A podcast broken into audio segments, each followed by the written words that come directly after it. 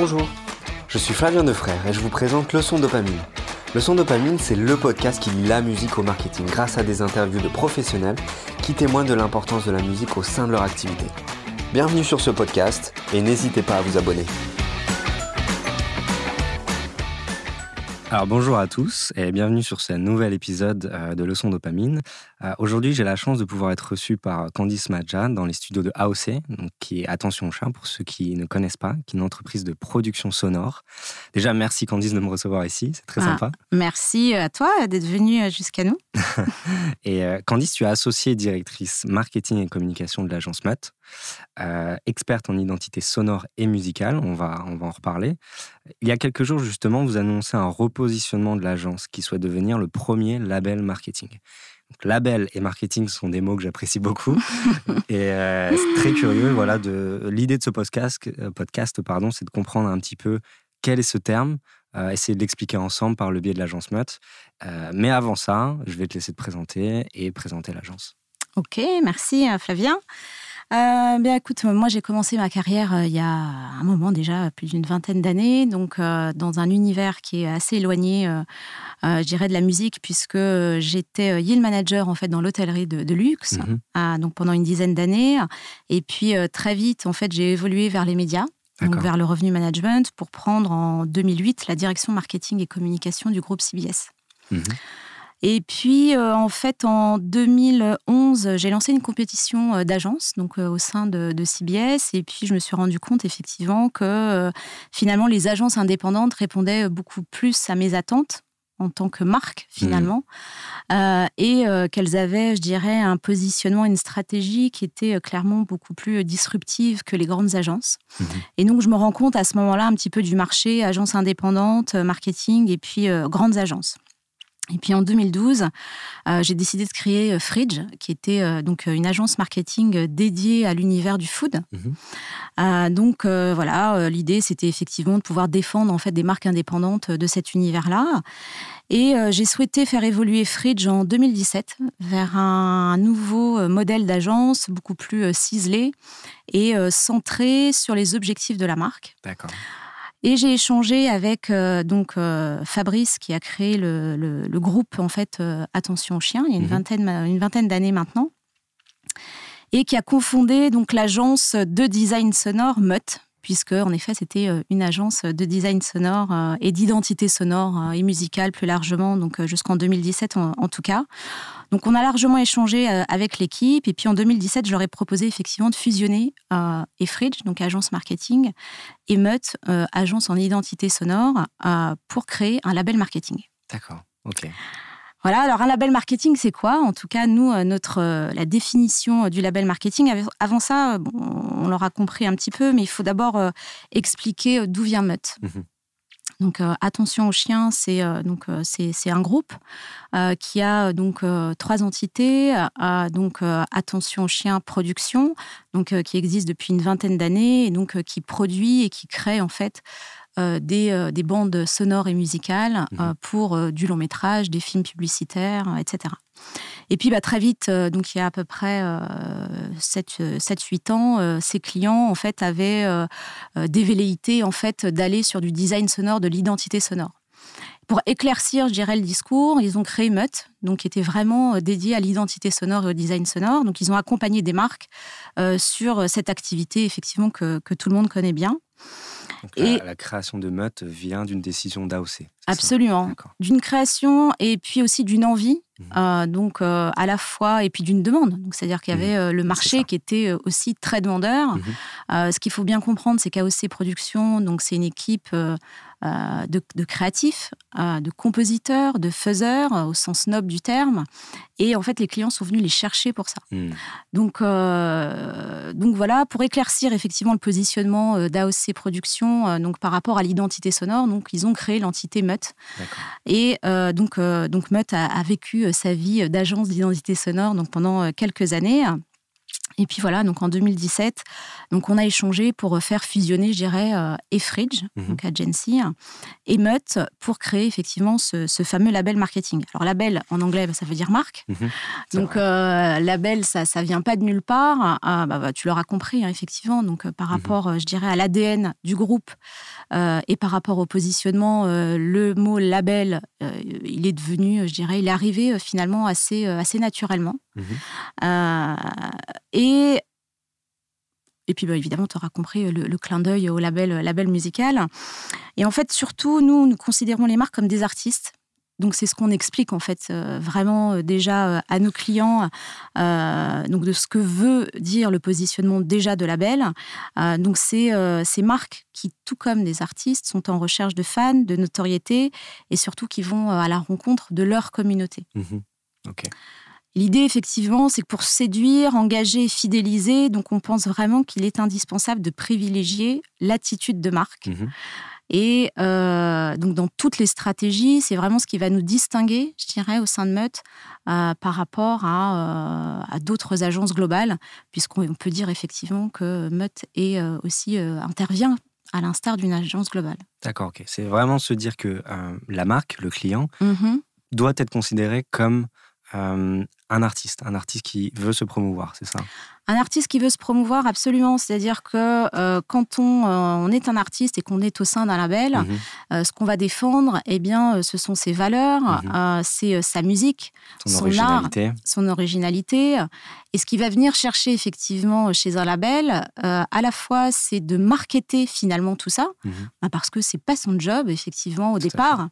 d'avoir cette expertise marketing, je dirais, et puis de faire la promotion de ces artistes. Donc, euh, on s'appuie vraiment sur, je dirais, euh, ces, euh, ces deux piliers d'un label, mmh à la fois effectivement de travailler le marketing des artistes, en ce qui nous concerne des marques, et d'en faire leur promotion. D'accord, ok. Donc, ce qui veut dire que euh, la création de Mutt au, tout début, a décidé, c'est en fonction des retours clients qu'ils ont pu avoir et d'une demande spécifique d'identité sonore, si je comprends bien.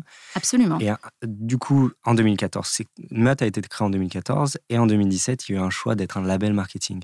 Est-ce que c'est aussi de la même manière dû à des demandes du client d'une marque, euh, d'autres demandes justement liées à ce que pourrait apporter un label marketing?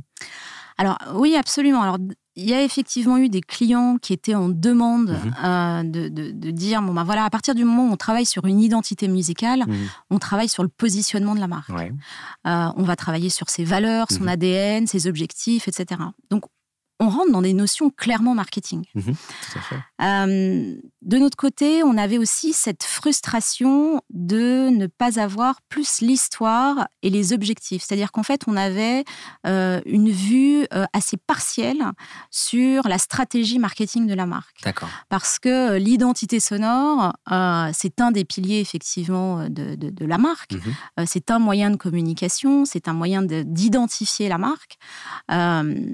Et on se rendait bien compte, effectivement, qu'il y avait aussi, euh, je dirais, un, axe de développement euh, et une envie des marques de se dire, OK, l'identité sonore, c'est notre charte sonore. Mhm. Et de là va euh, découler toute notre stratégie marketing et communication. Mhm. Donc c'est vraiment la musique au service de la marque. C'est vraiment la musique au service de la marque. Absolument. Ok. Et donc, du coup, ça reste rattaché à AOC, ça reste une création d'agence de AOC. Et AOC a beaucoup de choses. Ils sont, dans les, euh, ils sont spécialisés dans la composition musicale. C'est ce que tu disais avant. Donc, qu'est-ce qu'ils peuvent apporter pour une agence comme Mutt Et d'autant plus avec cette nouvelle activité de label marketing?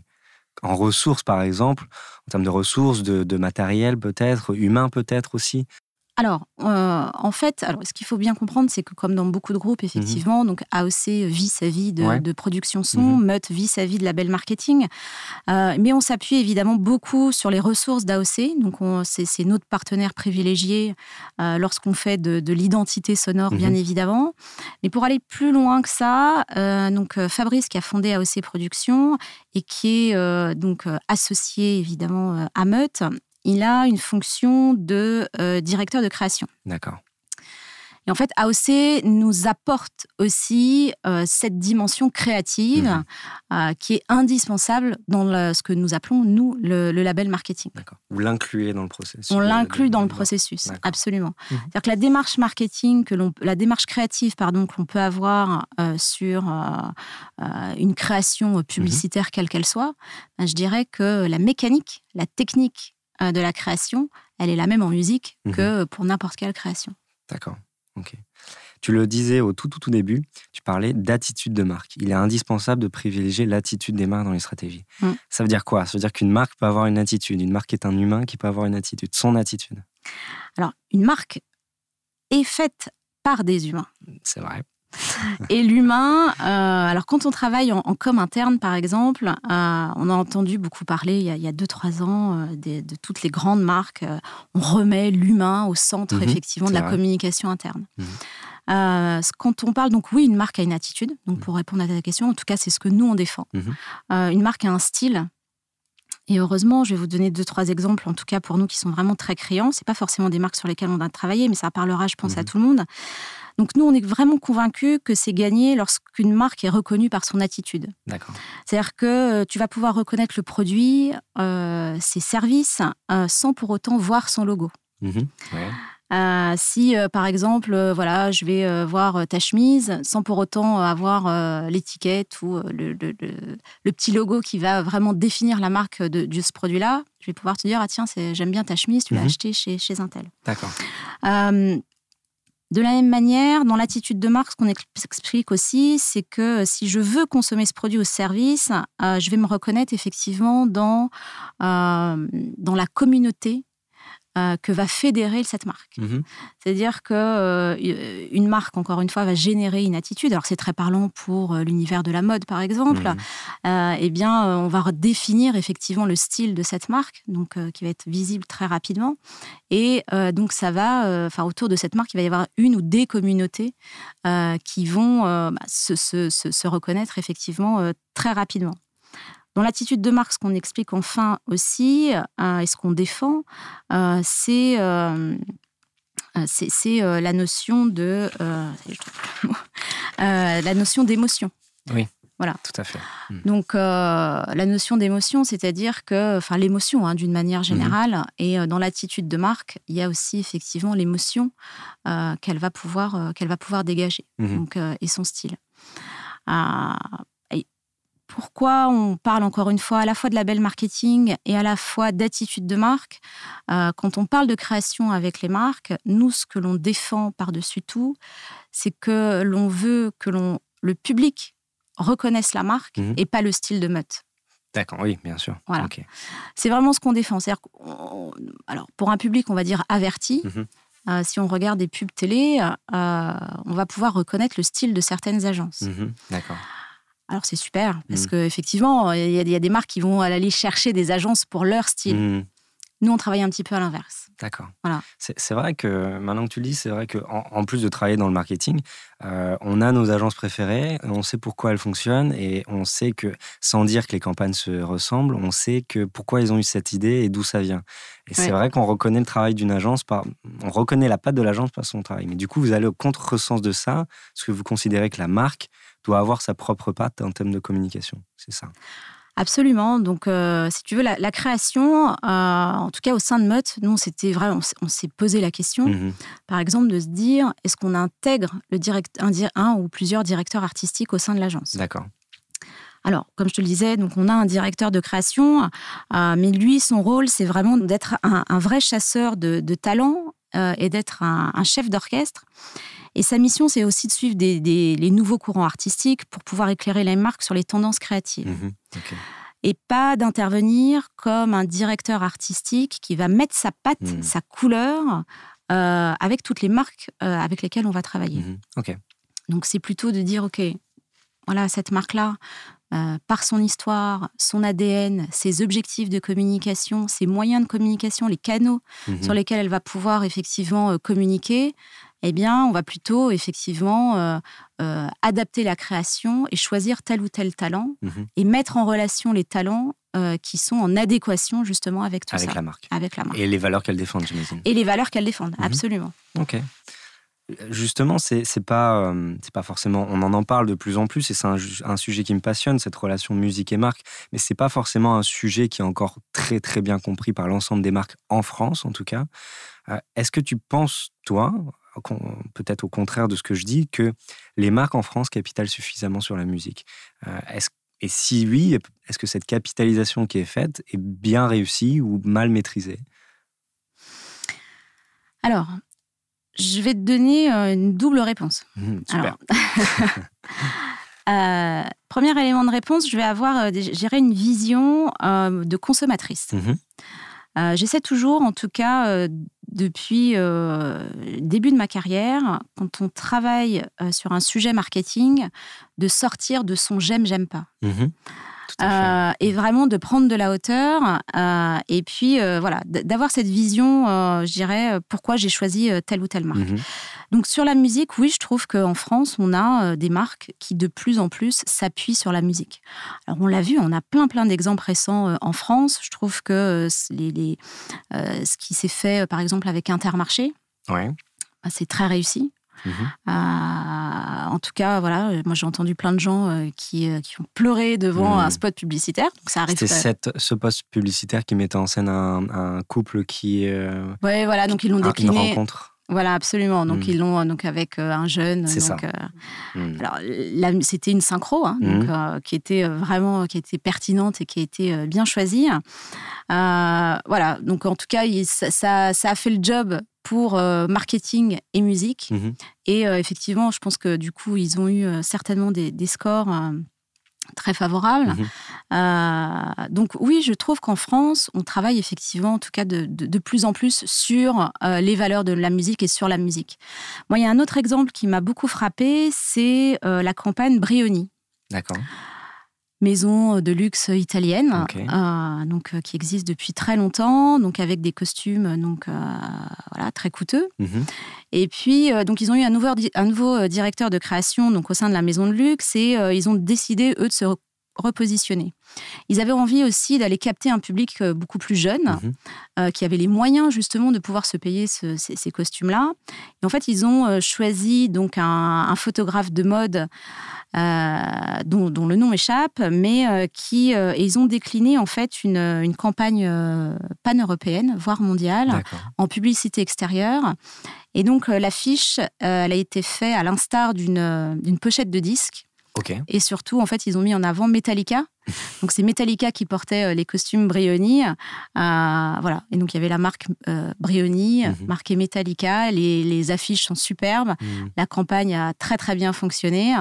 et je trouve que c'était effectivement très pertinent. Donc quand on parle de musique et marque, on va au-delà de la musique. Mhm. C'est-à-dire que là, clairement, on a utilisé les valeurs. Euh, c'était une campagne en publicité extérieure, donc bien évidemment, il y avait, c'était pas du tout accompagné d'une campagne radio, par mhm. exemple. Donc on n'a rien entendu donc euh, de Metallica, euh, mais ils se sont servis effectivement de cette image rock, donc complètement en rupture mhm. avec la maison de luxe. Et euh, voilà, donc ça a été un choix, choix gagnant et donc complètement réussi. Donc voilà, premier élément de réponse, je pense qu'effectivement, on utilise de plus en plus la musique et ses valeurs. D'accord. Deuxième élément de réponse, là je vais prendre ma casquette meute. oui, on l'utilise pas assez, c'est-à-dire que on voit, je dirais, beaucoup de, de, de synchro Mhm. Donc euh, c'est super parce que les synchros, moi je trouve que c'est très pertinent. Donc euh, en tout cas quand elles sont bien choisies. C'est ça. Euh, donc là, c'est aussi un travail marketing hein, de mhm, choisir évidemment une synchro. je trouve que c'est très pertinent d'utiliser un groupe. Donc on l'a fait plusieurs fois donc avec AOC Productions qui va incarner une marque parce que euh, encore une fois, donc euh, un groupe donc a des valeurs, va mhm. défendre effectivement. Euh, c'est tout l'enjeu aussi quand on est un artiste de défendre des valeurs et des sujets donc à travers sa musique, et donc de pouvoir marier artiste et marque et de créer une musique pour une marque, c'est aussi pertinent.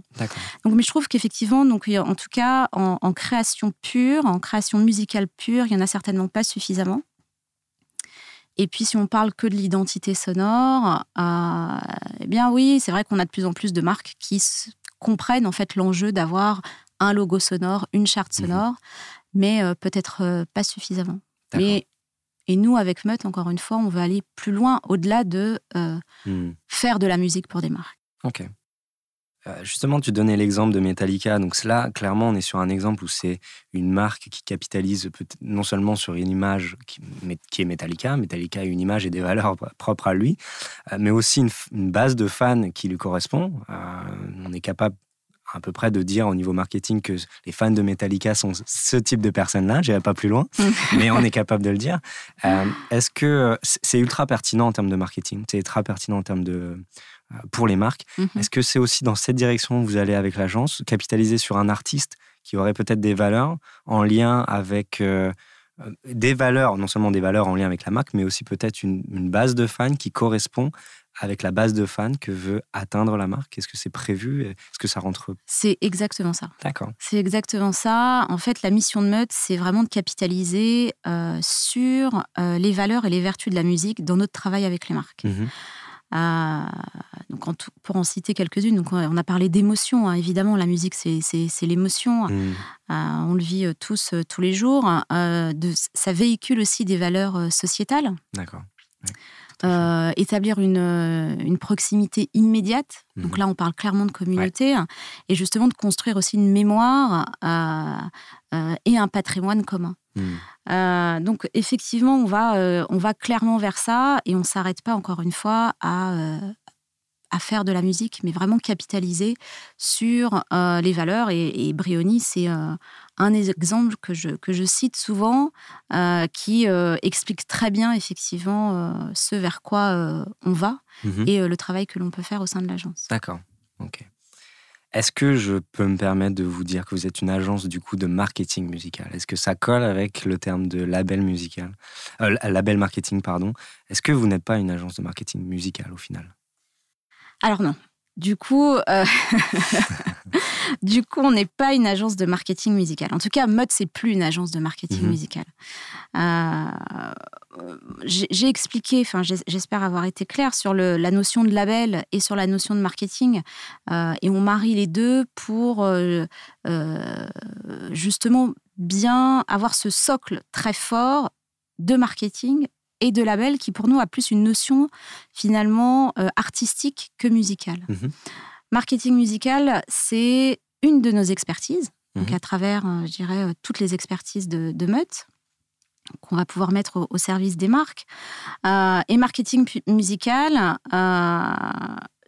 eh bien, on, a été encore une fois une agence de marketing musical. Pour, je pense que pour tout le monde, marketing musical, c'est assez réducteur et, euh, alors c'est pas péjoratif du tout. Mhm. Hein. Il y a des gens ça qui font ça euh, très bien, mhm. mais je dirais que c'est aujourd'hui réducteur pour le positionnement de Mutt et par rapport à ce que l'on fait. marketing musical, c'est euh, identité effectivement mhm. musicale et travailler vraiment la musique. La musique. Et encore une fois, effectivement, on va aller au-delà et travailler. Alors, on va du positionnement de marque. Et quand on travaille avec une marque et qu'on va revoir son positionnement, on va parler effectivement musique, mais euh, on ne fera pas écouter de musique aux clients, on ne fera mhm. pas écouter de musique euh, à, qui que ce soit, enfin aux, consommateurs. Mhm. Euh, on va pas travailler l'identité musicale, mais on va bien travailler sur les vertus et les valeurs de la musique pour, bah, voilà, pour vraiment avoir, enfin, pour le travail que l'on peut faire avec eux. Ok, super. Euh, mais du coup, je pense qu'on peut finir sur l'une des choses que vous proposez, l'un des services que vous proposez, que l'agence propose, qui est euh, la création la gestion de dispositifs expérientiels. Euh, est-ce que tu aurais un exemple de dispositif expérientiel que, que vous, aurez, vous avez déjà pu réaliser pour une marque? Oui, alors euh, effectivement, donc on a euh, donc il y, a plusieurs projets qu'on a pu euh, réaliser qui vont dans ce sens, qui répondent en tout cas à ta question. Pour ça, je vais donner la parole à Fabrice, donc qui est associé et directeur de, création au sein de Meut et qui va t'expliquer tout ça. Super. Oui, alors le, dernier projet qu'on a réalisé n'est pas un projet expérientiel, en fait, c'est plutôt une, création sonore, une création musicale. Mm-hmm sont des choses que, que peut faire euh, aussi euh, Mutt. Donc, c'était un projet euh, pour, pour Zing. Mhm. alors, Zing, c'est une, c'est une société qu'on connaît, en fait, puisque c'est Micromania qui, mhm. se, qui change en fait son nom et qui se transforme et qui suit un peu l'évolution du marché du jeu vidéo. Mhm. C'est-à-dire que le, marché vidéo se, dématérialise en fait et et maintenant, les jeux s'achètent euh, en ligne. Euh, voilà, donc euh, tout ce qui est retail de jeux vidéo ben, doit se transformer et, trouver, de, trouver de, de, nouveaux, nouveaux sujets, en fait. Mhm. voilà, et donc Micromania se transforme en Zing, qui, est une, qui va devenir une, une, un retailer qui se consacre à la pop culture, en fait. Avec la vente de figurines et de choses comme ça. D'accord, ok. Donc, euh, on a eu une, euh, une, une commande. Euh, Micromania désirait communiquer à, à ses ressources humaines, en fait, un, peu, un peu son plan de transformation dans mhm. un, un, très grand séminaire. Mhm. Donc, c'est évidemment quelque chose qui est très important pour pour, euh, pour une société euh, de, de, de, cette taille-là et puis pour ses, pour ses employés. Mmh. Euh, donc, elle attachait beaucoup d'importance à ce que ce, il y, ait, y, ait, une approche qui soit judicieuse. Donc, voilà, il faut savoir que les vendeurs de, de Micromania sont des gens passionnés. On ne mmh. vient pas dans le jeu vidéo quand on n'est pas passionné. Mmh. Donc, il fallait trouver un, voilà, une approche qui leur parle, euh, qui désamorce un peu ce sujet où, euh, où, évidemment tout le monde se pose plein de questions. Hmm. Voilà, donc on a, en fait, ils, il voulaient, euh, il voulait communiquer, la, faire part de cette transformation via une, une, une, vidéo et puis une chanson. voilà, avec un, avec un rap. Et, et, ça a été, voilà, ils nous ont commandé en fait ce, ce morceau c'est pour une utilisation en interne, c'est ça C'est pour euh, annoncer la transformation de l'entreprise en interne Voilà, absolument. Euh, donc c'était un... Bon, il y a des écueils lorsqu'on fait un rap dans la communication, parce mhm. que ça peut être très vite euh, cheesy. Mhm. il, y a y eu beaucoup de ratés. Oui, récemment même. récemment. et, et le, le, le, principe était de, de, voilà, de, de, de trouver un rappeur euh, en l'occurrence, c'était une rappeuse euh, qui, euh, qui interprète un, un, morceau autour de l'univers Micromania et de la transformation en Zing. voilà, le problème, c'est souvent raté parce que les, les, les, agences.